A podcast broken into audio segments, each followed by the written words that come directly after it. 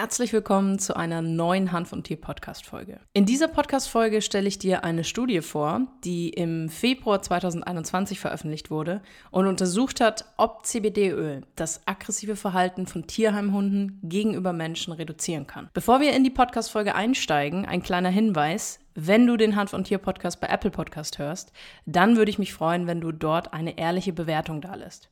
Deine Bewertung ist für mich immer ein tolles Feedback, um den Podcast auch stetig zu verbessern. Und Apple weiß, je mehr positive Bewertungen mein Podcast hat, dass es sich lohnt, den Hanf- und Tier-Podcast mehr Menschen zu zeigen. Das ist dann quasi ein Win-Win für uns alle, denn mein Ziel ist es, mit diesem Podcast möglichst viele Menschen zu erreichen und ihnen den richtigen und vor allem auch sicheren Umgang von Cannabinoiden wie CBD bei ihrem Haustier zu erklären. Wenn du Fragen zu dieser Podcast-Folge hast, dann schreib mir gerne eine E-Mail an podcast.hanfundtier.de oder schreib mir eine DM bei Instagram. Dort findest du mich unter die Susanne Gruber. Alles zusammen und alles klein geschrieben. Jetzt erstmal viel Spaß mit dem Intro und dann schauen wir uns die Studie einmal im Detail an. Hand von Tier, der einzigartige Podcast der Wissenschaft. Viel Spaß mit deiner Gastgeberin Susanne Gruber. Im Februar 2021 wurde die Studie Cannabis sativa L may reduce aggressive behavior towards humans in shelter dogs unter anderem von Sarah Corsetti veröffentlicht.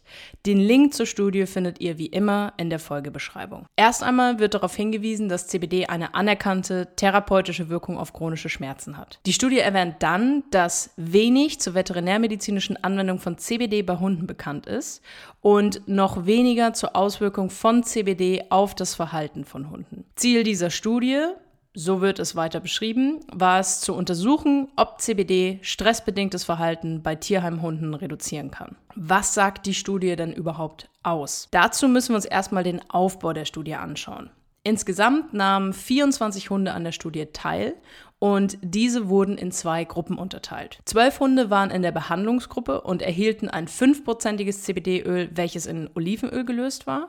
Und zwölf Hunde waren in der sogenannten Placebo-Gruppe und erhielten somit nur Olivenöl. Beide Gruppen erhielten für 45 Tage entweder das CBD-Öl mit Olive oder einmal nur Olivenöl. Es wird in der Studie auch selbst beschrieben, dass die Hunde, dazu komme ich gleich nochmal, relativ kompliziert waren. Das heißt, sehr, sehr, ja, von Haus aus schon sehr, sehr gestresst waren und dass diese äh, CBD-Verabreichung somit entsprechend übers Futter gegeben wurde. Das heißt, da haben wir natürlich auch nochmal die Möglichkeit, wenn wir uns später ähm, anschauen, was können wir von dieser Studie lernen, da entsprechend für zukünftige Studien das eventuell anzupassen, weil natürlich eine orale Gabe theoretisch besser funktionieren könnte. Das heißt, ähm, da kommt einfach auch mehr CBD letzten Endes im Hund an. So, die Hunde, die daran teilgenommen haben, waren im Alter zwischen einem Jahr und zehn Jahren und diese Hunde mussten mindestens für neun Monate bereits im Tierheim waren, um quasi an der Studie teilnehmen zu können. Es waren 18 Mischlingshunde und sechs Rassehunde dabei. Die Rassehunde enthielten Bull Terrier, Bull Mastiff, italienischer Mastiff und American Pitbull Terrier. Die teilnehmenden Hunde zeigten alle folgende Verhaltensauffälligkeiten und dies wurde vor Studienbeginn von Tierärzten diagnostiziert. Zum Beispiel zwanghaftes Lecken der Käfigwände, Kauen an Gegenständen bis zur Zerstörung, sogenannte Koprophagie, das ist das Verzehren von Kot, und Aggressionsattacken, die zur Selbstverletzung führten. Behandelte Hunde zeigten nach der Behandlung ein reduziertes, aggressives Verhalten gegenüber Menschen, aber der Unterschied in der Abnahme des aggressiven Verhaltens zwischen den beiden Gruppen war nicht signifikant, also nicht deutlich. Andere Verhaltensweisen, die auf Stress hinweisen, wie zum Beispiel das Verdrängen von Aktivitäten und Stereotypien, nahmen nicht ab. Falls du mit dem Begriff Stereotypien nichts anfangen kannst, darunter versteht man in der Regel zum Beispiel das Auf- und Abtigern, das Pfotenknabbern, imaginäres Fliegenfangen. Ähm, das sind sogenannte Stereotypien und die beginnen dann auch irgendwann ohne einen erkennbaren Auslöser. Das heißt, der Hund fängt dann zum Beispiel irgendwann durch den Tag einfach an, die eigene Pfote ja, hysterisch abzuknabbern. Was können wir von dieser Studie lernen? Also, das Ergebnis ist erst einmal natürlich nicht wirklich eindeutig. Das ist auch der Schluss, zu dem die Studie kommt. Das kann natürlich viele Gründe haben. Also beispielsweise stellt sich mir natürlich immer die Frage, wurde dort ein CBD-Isolat verwendet oder wurde ein Vollspektrumöl verwendet? Ähm, das kann schon mal einen Unterschied ausmachen. Dann, wie eingehend schon mal beschrieben, wurde das CBD-Öl übers Futter aufgrund dieser besonderen Situation verabreicht. Da kann natürlich auch oder das kann auch ein gewisser Faktor sein, warum das vielleicht nicht ganz so erfolgreich war in der Anwendung. Der Therapieerfolg kann von so vielen unterschiedlichen Faktoren abhängen, dass man das natürlich weiter ergründen muss oder müsste, ob man diese Studie mit einem anderen Erfolg anders aufbauen könnte. Wir dürfen nicht vergessen, dass selbst die Autoren und Autorinnen dieser Studie aussagen, dass diese Hunde in einer äußerst extremen Stresssituation leben und alleine die Messung von dem aggressiven Verhalten eine gewisse Schwierigkeit darstellt. So wurden die Hunde beispielsweise vor Studienbeginn an Personen gewöhnt, die vor den Boxen saßen, um diese für mehrere Stunden am Tag zu beobachten. Die Studie selbst kommt dann zu dem Schluss, das ist jetzt mal ein wortwörtliches Zitat, trotz einiger nicht signifikante Ergebnisse legen unsere Ergebnisse nahe, dass es sich lohnt, mehr Forschung zu betreiben, um die Wirkung von CBD auf das Verhalten von Hunden weiter zu untersuchen. Dies wäre sicherlich wertvoll, da das Potenzial zur Verbesserung des Wohlbefindens von Hunden in Tierheimen von unschätzbarem Wert ist. Kann ich der Studie nur recht geben, wenn man sich überlegt, was dort teilweise die Hunde natürlich auch ein Stück weit je nach Charakter einfach für einen Stresspegel haben, dann ist es sicherlich wünschenswert, wenn man da beispielsweise mit CBD entsprechend unterstützt unterstützen könnte. Ja, mein persönliches Fazit dieser Studie.